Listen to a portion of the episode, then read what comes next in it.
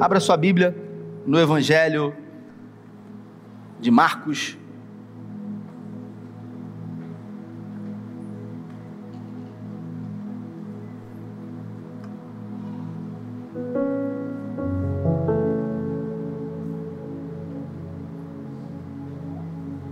Capítulo 9.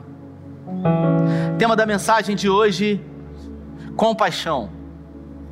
Quando você ouve a palavra compaixão, o que vem à sua mente? O que você pensa? Quando eu ouço a palavra compaixão, eu penso ah, em misericórdia, eu penso em amor ao próximo. Mas o tema da mensagem de hoje não, não tem nada a ver com isso.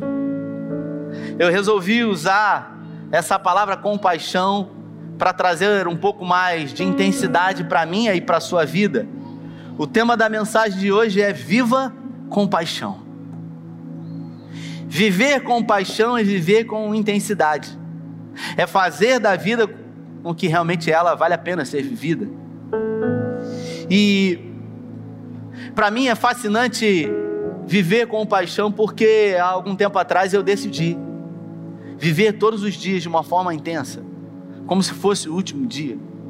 E eu tenho descoberto a cada dia que se eu posso viver de uma forma sobrenatural, vivendo naturalmente, isso jamais vai fazer com que eu me limite a viver de uma forma diferente disso. A Bíblia toda ela traz a ideia de paternidade, de um Deus que resolveu nos amar primeiro, de Gênesis a Apocalipse, tudo que Deus fez foi para chamar sua atenção. E é importante que a gente entenda isso, porque você não é o bichinho de Jacó, como muita gente diz. Ah, não é. Aqui é sofrimento. Mas quando a gente morrer lá, vai ser só vitória. Não, não, não. Você não é o bichinho de Jacó. Você não tem a síndrome uh, dos filhos de Manassés como Gideão dizia: Eu sou menor da casa do meu pai. A Bíblia, quando faz menção a você, diz que Deus, por amor a você, resolveu dar tudo que ele tinha. Então, se ele deu tudo que ele tinha, porque você é importante para ele. Existem pessoas que menosprezam o valor que nós temos. E isso não nos faz nos colocar num lugar que não é nosso.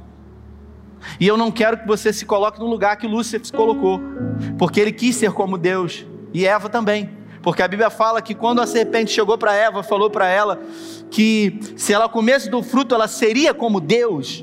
O texto diz: E isso pareceu bom aos olhos dela, e ela comeu do fruto e deu para Adão. Mas isso também não quer dizer que você não possa se colocar no lugar que é seu por direito. Que lugar é esse, Rafael? Filho, filha. E eu sou filho, e você é filha. Eu confesso que para mim a paternidade foi algo que eu precisei trabalhar, porque infelizmente por circunstâncias da vida, eu fui órfão de pai vivo. O meu pai me abandonou quando eu tinha oito meses de idade. E por ser abandonado por um pai, e por ser órfão de pai vivo, a figura, o arquétipo, a palavra pai, nunca foi muito bem recebida por mim, porque todas as vezes que falava pai, eu arremetia para um pai que eu tive e que não foi a melhor referência que alguém pode ter de um pai. E por isso foi muito difícil e necessário que eu ressignificasse isso.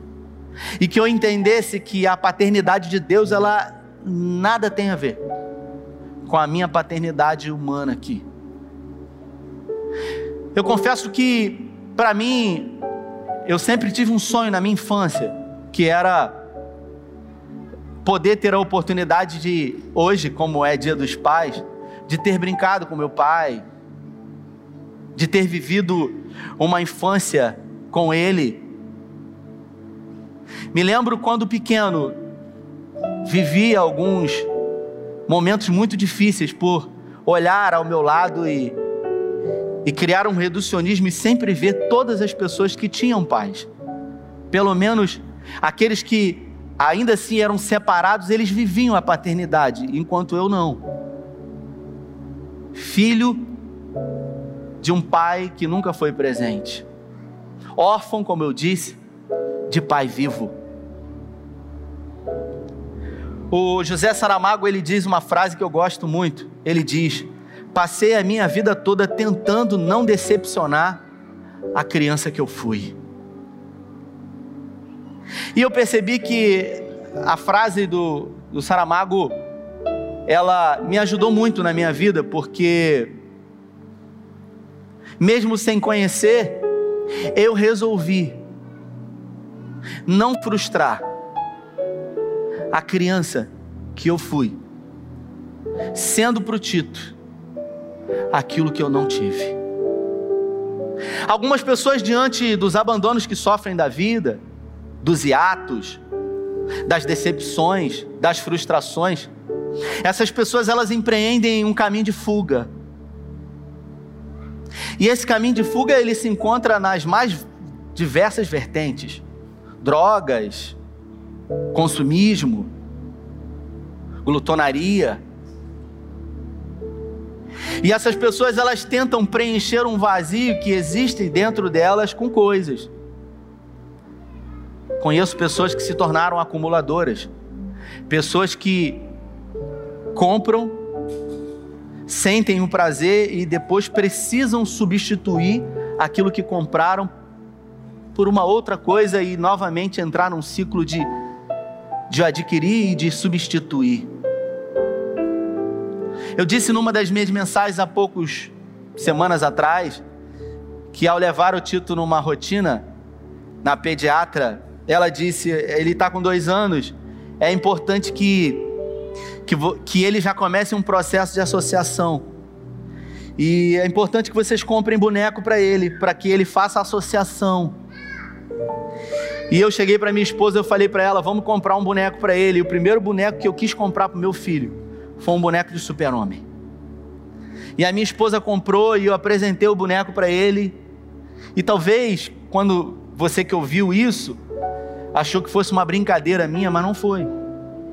Quando eu apresentei aquele boneco para ele, eu disse para ele, filho, papai. Eu dei um nome naquele boneco e eu falei, esse aqui sou eu. E aquele boneco fica na sala e todas as vezes que ele está brincando, eu pego o boneco, eu mostro para ele e eu falo: "Filho, quem é?" E ele diz: "Papai". Talvez se você se você for um religioso, você vai dizer: "Ah, mas você dizer que você é um super-herói, é isso mesmo". Porque o pai é o primeiro super-homem do filho. E tudo que eu gostaria era que o meu pai fosse isso para mim. Mas infelizmente eu não vivi isso e eu poderia hoje me vitimizar. Fazer como Manassés dizer: "Ah, eu sou menor da casa do meu pai, eu não tive pai, e é por isso que eu sou assim. A vida não me permitiu ter um pai." E ser uma vítima. E ser alguém que pelos abandonos da vida me tornar alguém amargo, ressentido, O Jean-Paul Sartre, um filósofo francês, ateu, ele diz uma frase incrível. Ele diz: O importante não é o que fizeram com você, porque o que realmente importa é o que você vai fazer com aquilo que fizeram com você. Existem pessoas que conseguem ressignificar a sua história de vida, mas existem pessoas que, ao invés de ressignificar, elas vivem uma vida de ressentimento, uma vida onde elas sentem e ressentem a dor. O olhar que elas têm de uma cosmovisão e de si mesmo é um olhar deformado. Por isso, eu não decidi viver isso. Eu decidi, todos os dias da minha vida, não decepcionar a criança que eu fui. Escute isso e quando eu começo a falar, me permita me usar como exemplo, me usar como exemplo apenas da ilustração nessa mensagem de hoje, não como referência para você, porque cada um tem uma história e eu aqui quero rapidamente contar um pouco da minha. Dentro da relação minha com o Tito, depois de casar com a Carla, nós ficamos quase 10 anos tentando engravidar. E o filho não vinha. E eu poderia, por muitos motivos, dizer, Senhor, por que, que não veio? Mas ainda assim eu resolvi entender que circunstâncias da vida, elas fazem parte. É, é aquilo que eu chamo de contingência. Num grupo de pessoas sempre vai haver um grupo que vai viver alguma questão. E depois que o Tito veio, eu comecei a fazer na vida dele aquilo que eu sempre desejei e sonhei que o meu pai fizesse comigo. Por isso, um dia, com o Tito no meu colo, depois da nossa história de adoção, uma pessoa chegou para mim e falou assim: Olha, eu queria dizer que eu que eu tenho eu tenho muito orgulho de você e da sua esposa. E é muito bonito a atitude sua de querer adorar, de querer adotar uma criança. E aí disse assim: o Tito é uma criança privilegiada, porque ter a oportunidade de ter a vida mudada, como ele teve. E eu disse para essa pessoa: não foi o Tito que mudou a nossa vida. Quem mudou a nossa vida foi Jesus. Porque quando a gente entrega a nossa vida a Ele, Ele faz tudo novo. O Tito ele faz parte do pacote. A minha relação com o Tito, de paternidade, escute isso, ela não tem nada a ver com ele, ela tem a ver comigo. Não existe nada mais forte na vida de um homem do que a vontade, Jeremias. Nada mais forte do que a vontade. A vontade é a coisa mais forte na vida de um homem. Uma pessoa que trai a sua esposa, ele pode mesmo diante da traição amar. Porque a traição não tem a ver com amor. Traição tem a ver com vontade.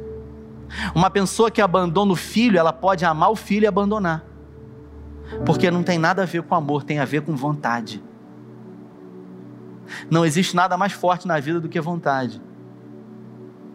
Por isso, quando você decide, você pode. Já dizia Paulo: posso todas as coisas naquele que me fortalece. Pode mesmo.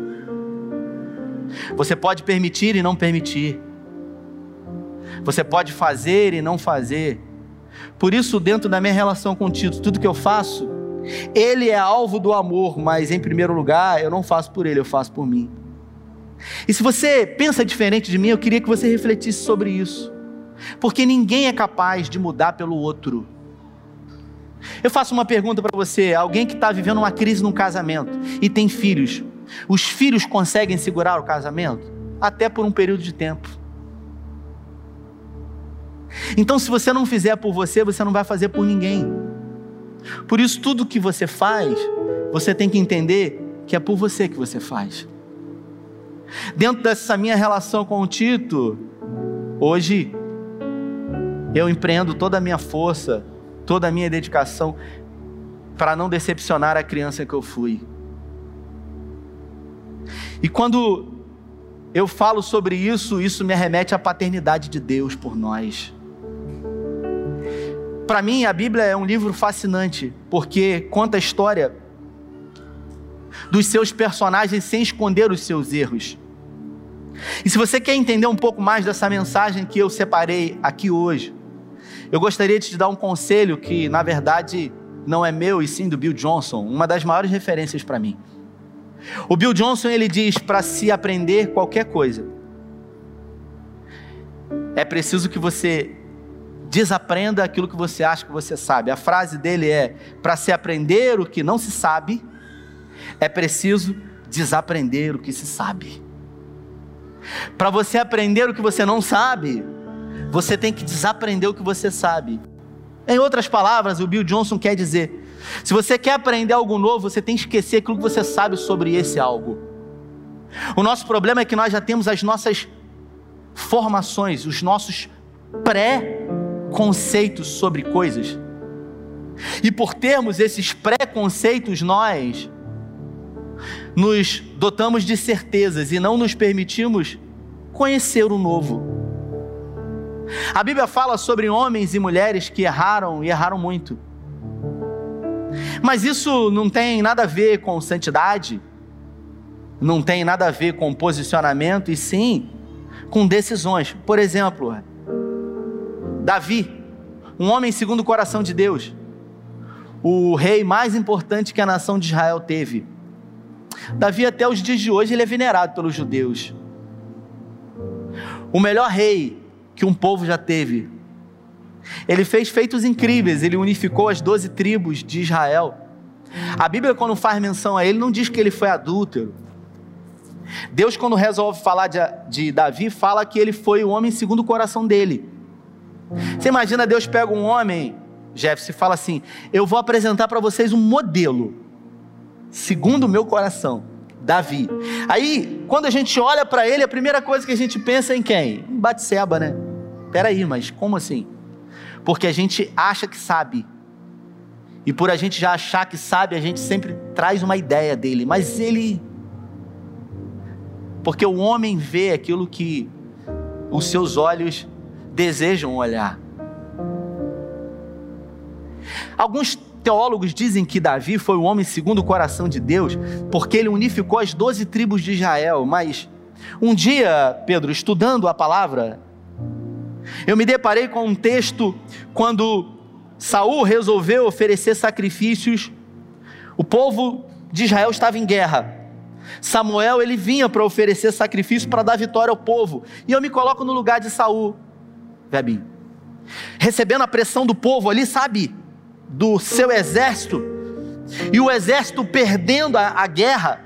E ele esperando Samuel para oferecer sacrifício, para dar vitória ao povo. E o povo em cima dele ali, ele como rei, ele não resistiu à pressão. Ele resolveu oferecer sacrifício, coisa que era somente destinada ao sacerdote. E ali, a oferecer sacrifício, ele fez aquilo que o Senhor reprova. E Samuel chegou, ele tinha acabado de oferecer sacrifício. E Samuel falou para ele: O que, que, você fez, cara? Isso não é atribuição sua. E aí ele, eu estava com medo. E ele disse para eles: Por que você fez isso? O seu trono, a partir de agora, não será mais seu. Ele saiu dali.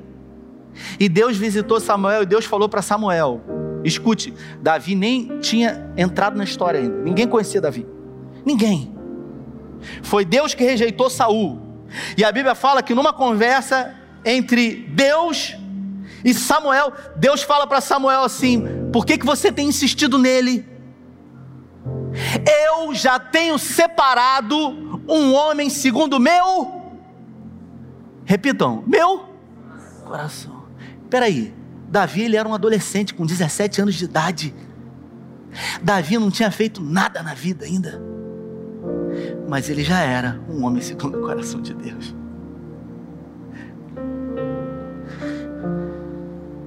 Mas para Davi era fácil ser um segundo o coração de Deus. Ele sofreu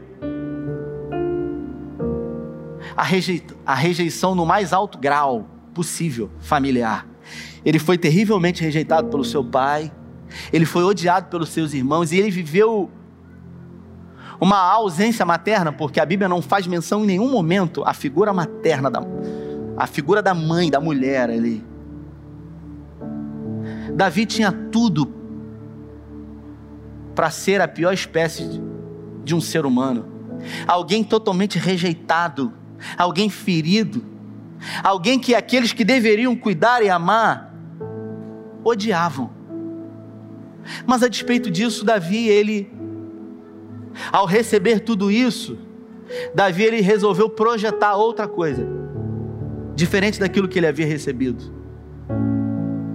Por que que Davi ele se tornou o que ele se tornou? Você sabe? Porque diante dos traumas que ele viveu, ele se escondeu no Senhor. Ele se escondeu dentro da morada do Altíssimo. Peraí, mas ele foi rejeitado? Foi. Ele foi odiado pelos irmãos? Foi. E ele foi um homem segundo o coração de Deus? Foi, mas. Você não faz um omelete sem quebrar os ovos, né? Isso teve um preço para ele. Davi ele não conseguiu ressignificar a história com o pai dele. Sabe quando você não permite que o veneno, um dia eu falei isso, né? Que o veneno faça mal para você, porque, escute o que eu vou dizer: veneno não mata. Veneno só mata se for ingerido. Por isso, veneno é neutro.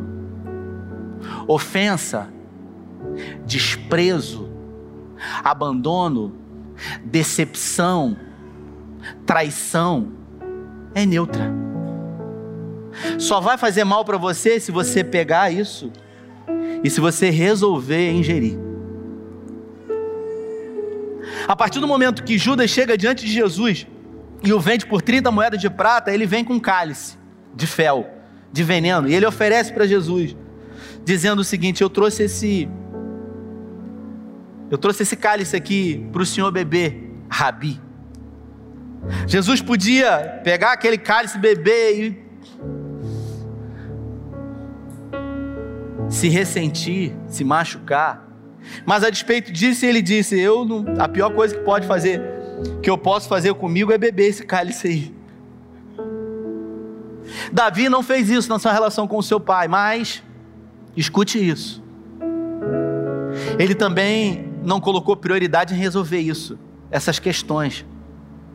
E por isso, Deus só é um problema para Deus aquilo que é um problema para você. Você pode dizer, só é um problema para Deus se for um problema para mim. O melhor rei da nação de Israel, mas ainda assim um péssimo pai. O pior pai que um filho pode ter. O pior marido que uma mulher pode ter. Peraí, mas ele não era segundo o coração de Deus? Sim, mas isso não conseguiu ser ressignificado nele. Eu pergunto para você que está me vendo e ouvindo, Davi, ele não queria que Jessé fosse um super-herói para ele? Claro que sim. Você acha que ele não tinha um sonho de que o pai dele tivesse orgulho dele? Claro que sim. E por que que ele ao invés de ter recebido tudo isso do seu pai, agora com os seus filhos, ele pensou: já que eu não tive isso do meu pai Jessé, eu vou ser o melhor filho, o melhor pai que Aminão pode ter. Eu vou ser o melhor pai que Absalão pode ter. Eu vou ser o melhor pai que Salomão pode ter. Eu vou ser o melhor pai que Tamar pode ter. Ele não foi. Ele foi o pior pai. Quando o filho dele violentou a irmã, quando Aminon violentou Tamar, a Bíblia fala que Davi ele se indignou. Indignado fiquei eu mesmo, que não tem nada a ver com a história. E você sabe o que, que ele fez? Ele não fez nada. Ele não foi lá corrigir o filho. Absalão viu que era irmão dela, a mesma mãe, e falou: Cara, se ele não vai fazer nada, eu vou fazer. Matou Aminon. E tudo que Absalão queria era ser corrigido por Davi que o pai chegasse para ele e falasse assim: Você não tinha o direito de fazer isso. E você sabe o que a Bíblia fala que Davi fez? Davi se indignou pela segunda vez. Davi sequer falou com ele. Aminon foi mandado para morar nas terras do avô, que tinha problema com Davi. E durante sete anos o avô começou a matar o pai dentro do coração de Davi. Aí eu pergunto para você: Davi queria ou não queria ter uma relação com o seu filho Absalão? Davi queria ou não queria corrigir os erros do passado? Queria. Por que, que ele não corrigiu? Porque ele não conseguia. Eu conheço pessoas, eu conheço pais que amam seus filhos. Você pensa em homens que amam os seus filhos e tudo que fazem é para aproximar os filhos, e tudo que acontece é que os filhos se separam deles, se distanciam. Sabe quando você quer trazer para perto, mas as suas atitudes só afastam? Isso revela traumas dentro da alma. Isso revela sabe, decepções e, e questões lá de trás que não foram resolvidas. Se a gente não deixar de achar que aquilo que a gente sabe possa ser algo errado, a gente nunca vai aprender e talvez viver algo que seja certo. Tito tem dois anos e hoje ele só quer ficar pertinho. Ele deita na cama e encosta a testa aqui comigo, nariz com nariz, fica me beijando na boca. É gostoso demais. Aí tem gente que fala assim: aproveita. Mas se eu não tiver cuidado na minha relação com ele, ele vai começar a crescer e vai se tornar um adolescente. E vai entrar dentro das crises dos adolescentes. E quando eu menos perceber, vai começar a ser criado um afastamento. O amor, ele sempre vai existir, mas o toque, cada vez ele fica mais distante.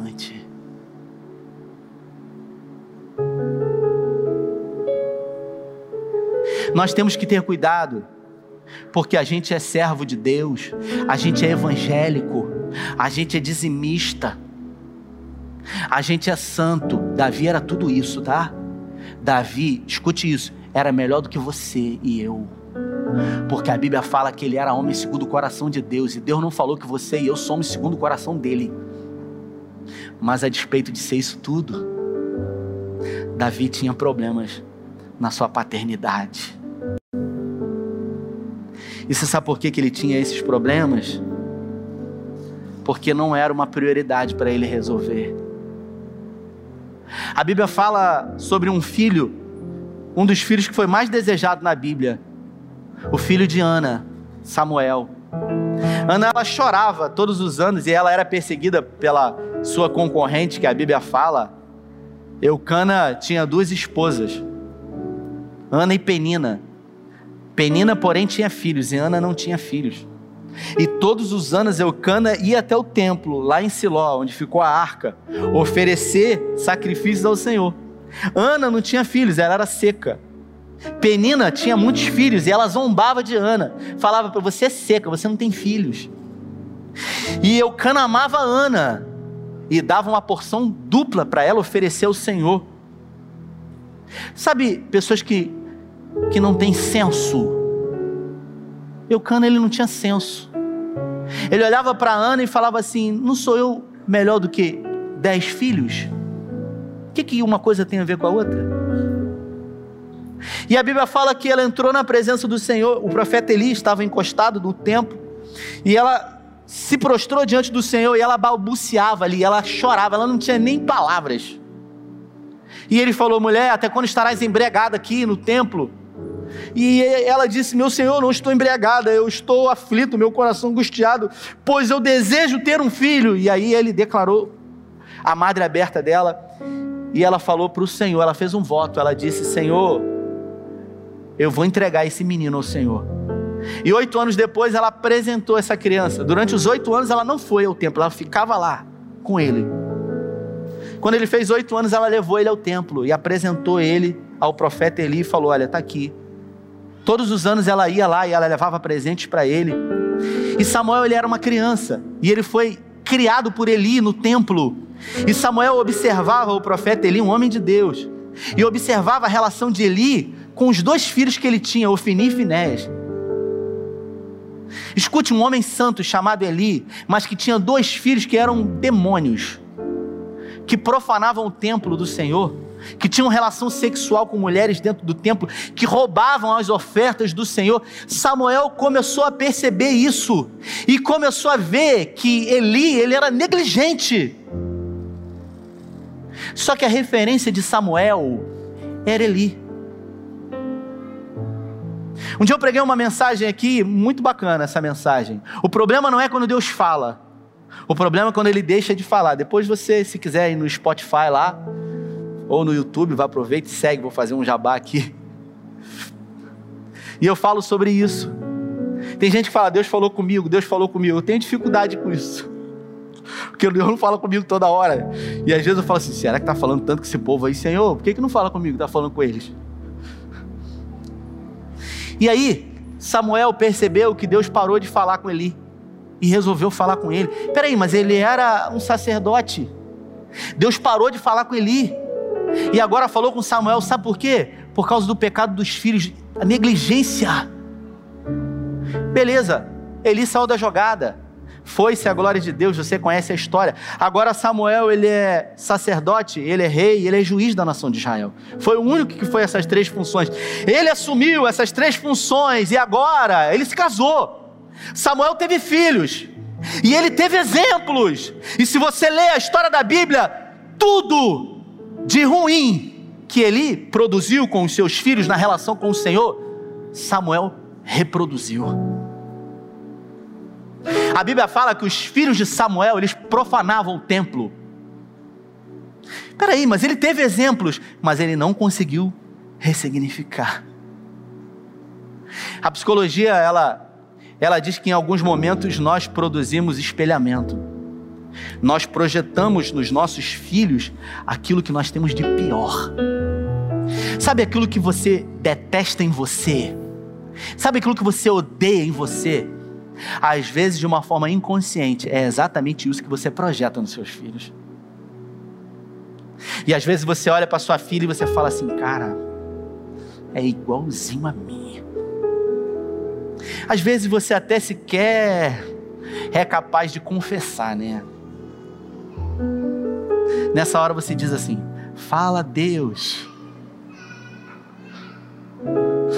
Eu queria eu confesso que agora eu queria que as pessoas estivessem sem máscara a máscara para eu ver como é que está a expressão, mas é tão difícil. Se você está aqui ainda, diz amém aí para eu. Meu Deus, glória a Deus. Samuel não conseguiu. Você sabe qual era o sonho de Samuel Jefferson? O sonho da vida de Samuel. O sonho da vida de Samuel é que os filhos dele fossem sacerdotes. Você sabe qual é o meu sonho? É que o Tito seja um grande homem de Deus, um pastor. Que é isso? Você quer que o seu filho seja um pastor? Ele vai sofrer. Então é isso que você aprendeu sobre ser um pastor. Para você aprender algo novo, você tem que desaprender aquilo que é velho. Quando eu olho para o sacerdócio, para mim é, é um presente. E eu vejo uma profissão muito honrada. E por isso eu desejo isso para o Tito. Samuel ele queria que os filhos dele fossem sacerdotes. Ele sonhava com isso. E a Bíblia fala que num determinado momento, quando ele se encontrava velho, o povo pediu um rei. Samuel, no coração dele, disse: Não vão ser os meus filhos que vão assumir, que vão me suceder, que vão perpetuar o meu legado. E o povo começou a insistir até que Deus visitou o profeta Samuel e falou para ele: Eu gostaria, Samuel, que as coisas permanecessem do jeito que estão. Mas infelizmente o povo decidiu. E ali os sonhos de Samuel, eles foram frustrados por negligência dele. Eu quero pedir que o Espírito Santo, nesse momento, comece a falar no seu coração acerca de coisas na sua relação com os seus filhos. Erros e acertos, eles fazem parte de uma caminhada, de uma relação de vida. Nós não podemos mudar o passado. O que nós podemos é ressignificar o passado. Agora, uma coisa nós podemos, eu tenho certeza, você que está em casa, você que está aqui, é não permitir que o passado se torne um fantasma e crie distanciamentos entre nós e os nossos filhos. Você sabia que parte do que você é como homem, como esposo, é um reflexo daquilo que o seu pai foi com a tua mãe? Você sabia que parte do que você é como esposa, como mãe, carrega algumas questões dentro da sua relação com o seu pai ou com a sua mãe. Você pode ser crente, você pode ser dizimista, você pode ser evangélico, você pode até ser salvo. Porque eu acredito que Davi foi salvo, a Bíblia não fala.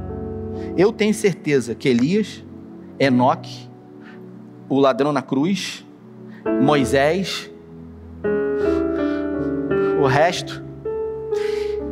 Mas eu acredito que Davi foi salvo, e a despeito de ser salvo, ele foi o pior pai que alguém pode ter, o pior marido que uma mulher pode ter. Você entende que não tem nada a ver com, com igreja? Se é líder de célula, se é um pastor, se não é. Isso tem a ver com uma predisposição de querer que a cura aconteça.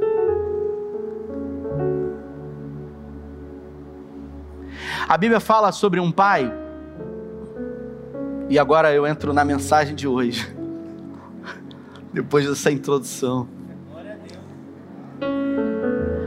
A Bíblia fala sobre um pai chamado Jairo, que resolveu amar incondicionalmente a sua filha de 12 anos. Eu estive em Cafarnaum ano passado e tive a oportunidade de visitar, junto com o Vinícius, né, Vinícius? A sinagoga de Jairo. Vi as ruínas da casa dele, ele morava atrás da sinagoga. E da onde Jairo morava, fica mais ou menos 200 metros aonde a sogra de Pedro morava.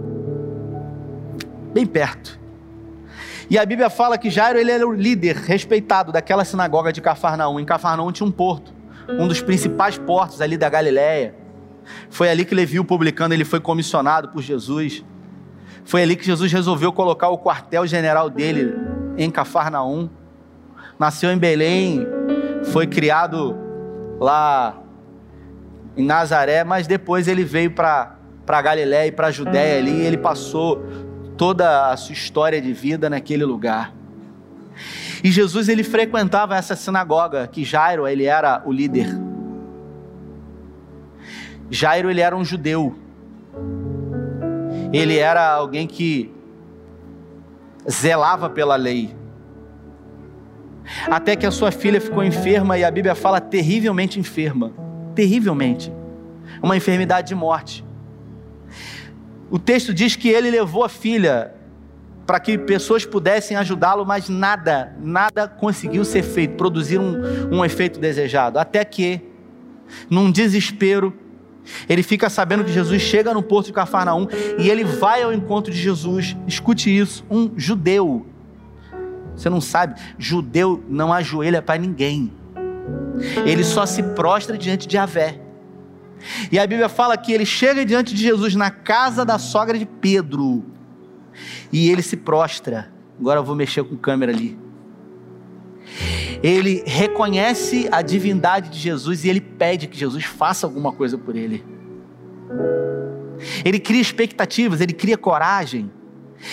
E Jairo colocou em jogo muita coisa ali, porque ele era o líder da sinagoga, ele era um líder respeitado, a sua reputação. Como que um líder da sinagoga se prostra diante de Jesus? Mas para ele o que estava em jogo ali era algo de muito mais valor do que a reputação, do que a religiosidade, do que os dogmas. Era a vida da sua filha. E ele se prostra. Jesus olha para ele e fala para ele: Vamos lá, eu vou com você. E Jesus começa a caminhar. E quando Jesus começa a avançar com ele, a Bíblia fala que uma mulher com 12 anos, enferma, ela entra no caminho, uma grande multidão, um espaçozinho pequeno, 200 metros, gente, pequenininho. A gente acha que é longe, pequenininho. Aí ela vai, toca no talite de Jesus e ela é curada. 12 anos, já tinha gastado todo o dinheiro dela. Aí, enquanto aquele alvoroço, Jesus para a mulher, ela descobriu a, a, a, a paternidade de Deus antes de todo mundo ali. Jesus chega para ela e fala para ela: Filha, né? A tua fé te curou. Os empregados de Jairo chegam até ele e dizem para ele: Olha, não incomode mais o mestre. Ele estava incomodando, né? A visão que as pessoas têm. Você está incomodando o Senhor. Aí, diante daquilo ali, a frustração de Jairo, né? Poxa, se tivesse ido direto, se tivesse corrido. Aí Jesus chega para Jairo e fala para ele: Olha, não temas, crê somente. Jesus vai até o encontro do corpo, tá todo mundo chorando. Jesus fala que ela não estava morta. Jesus não queria revelar a divindade dele. E Jesus vai lá e produz o um milagre. Eu queria perguntar para você que, em algum momento, você não precisa responder. Em algum momento na sua vida você já teve uma necessidade diante de Deus, você pediu, você orou, você veio na igreja, você olhou para o lado e pessoas receberam, mas você não recebeu? Você se sentiu assim? Alguém foi na sua frente? Você se sentiu des desprestigiado? A despeito de alguém que você olha para o lado, Salmo 73, você fala assim: não serve a Deus e está nadando de braçada. Essas coisas a gente não fala, mas o problema é que a gente pensa. E se a gente pensa, a gente sofre. A gente não tem coragem de dizer para ninguém, né, bebê? Nem para o pastor. Será que Deus vai me castigar? Você entende a nossa visão errada? Deus castiga. Aonde que está na Bíblia que Deus castiga? Quem que disse isso para você? O que Salomão disse é que você reclama daquilo que você mesmo faz com você. Diria o Eugene Peterson que você é o satanás de você mesmo. Ele disse: De que se queixa o homem, senão dos seus próprios pecados?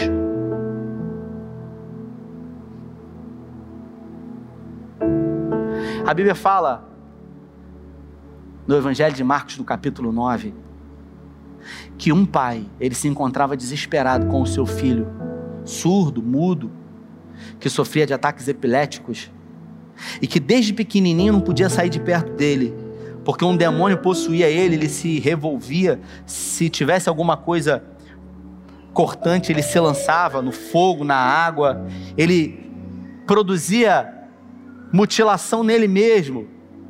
Era um demônio.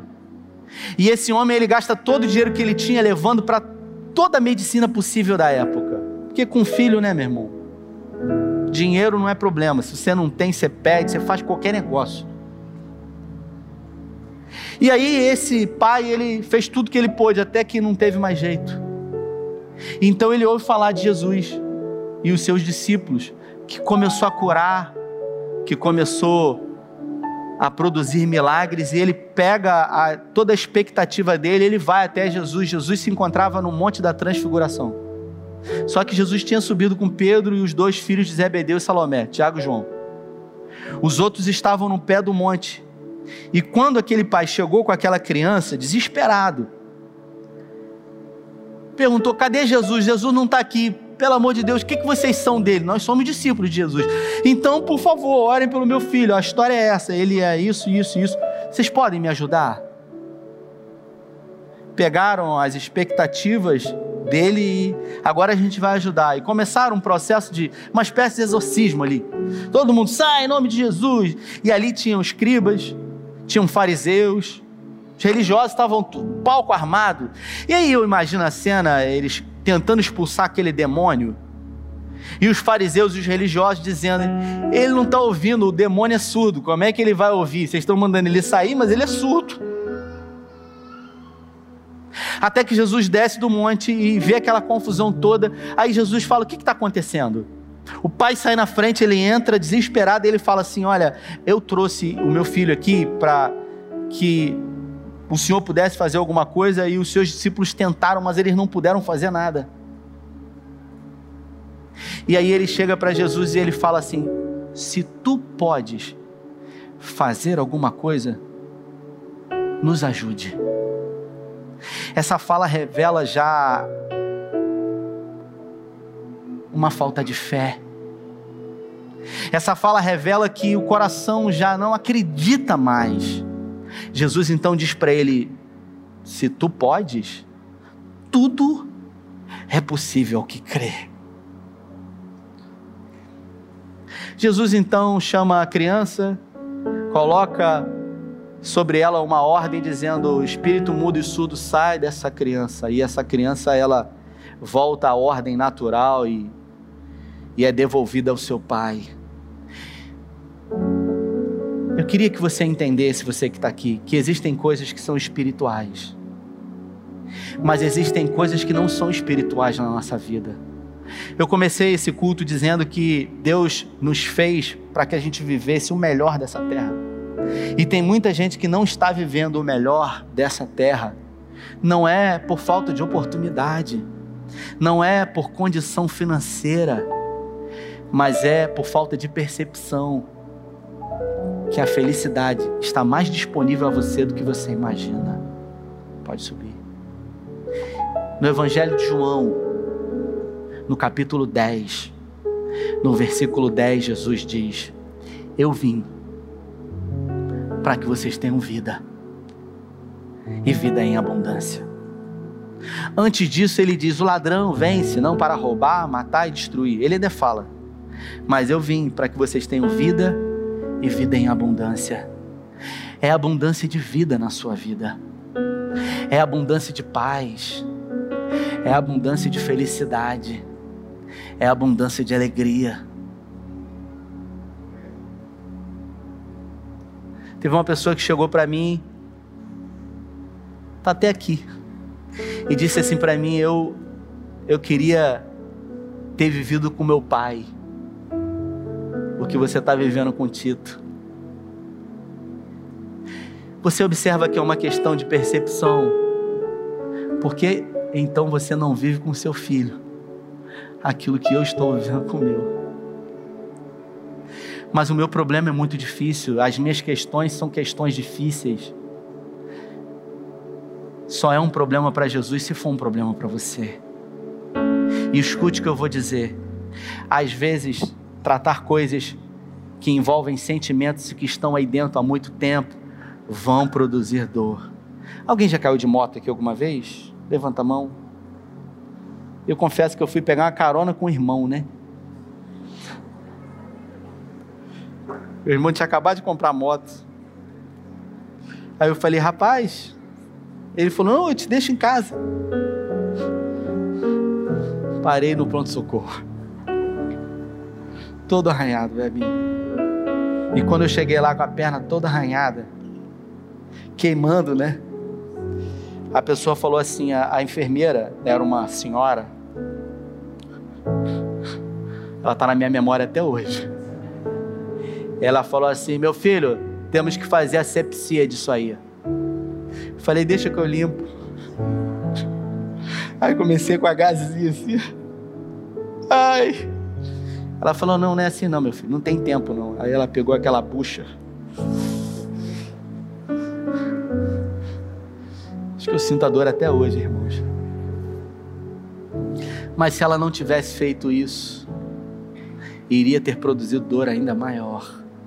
Então eu quero dizer para você que existem feridas aí dentro do teu ser que precisam vir para o meio. Assim como aquele homem da mão mirrada que Jesus disse: vem aqui para o meio para a cura vir, às vezes é preciso que a ferida seja exposta novamente e definitivamente Jesus ele possa curar. Jesus ele só vai curar aquilo que é uma necessidade para você.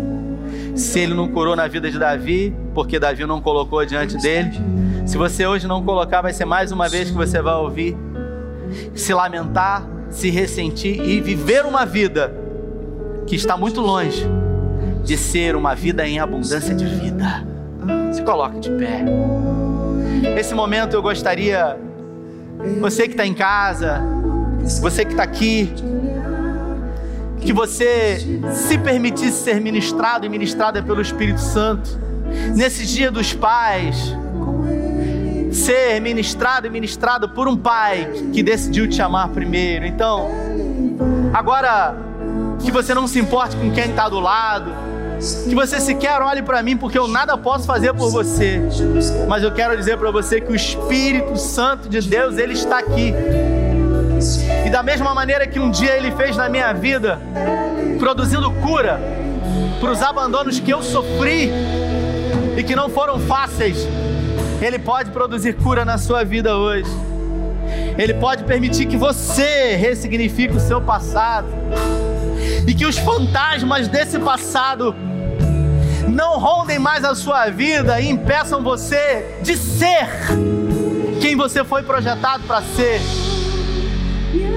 Hoje eu quero declarar pelo poder do nome de Jesus que você vai assumir a sua verdadeira identidade. E a sua identidade é filho e filha de Deus. Feche os seus olhos e se permita agora ser ministrado pelo Espírito Santo de Deus. Que ele consiga alcançar áreas escuras, sombrias, guetos existenciais da sua alma, que sequer para ninguém você revela, mas que a luz possa entrar e que com a luz a vida, a cor, o sabor, a cura. Eu declaro um óleo fresco descendo do alto sobre a sua vida. Eu declaro um bálsamo de Gileade, capaz de fechar toda ferida aberta, capaz de curar tudo aquilo que sangra. Aleluia. É o seu momento com Ele.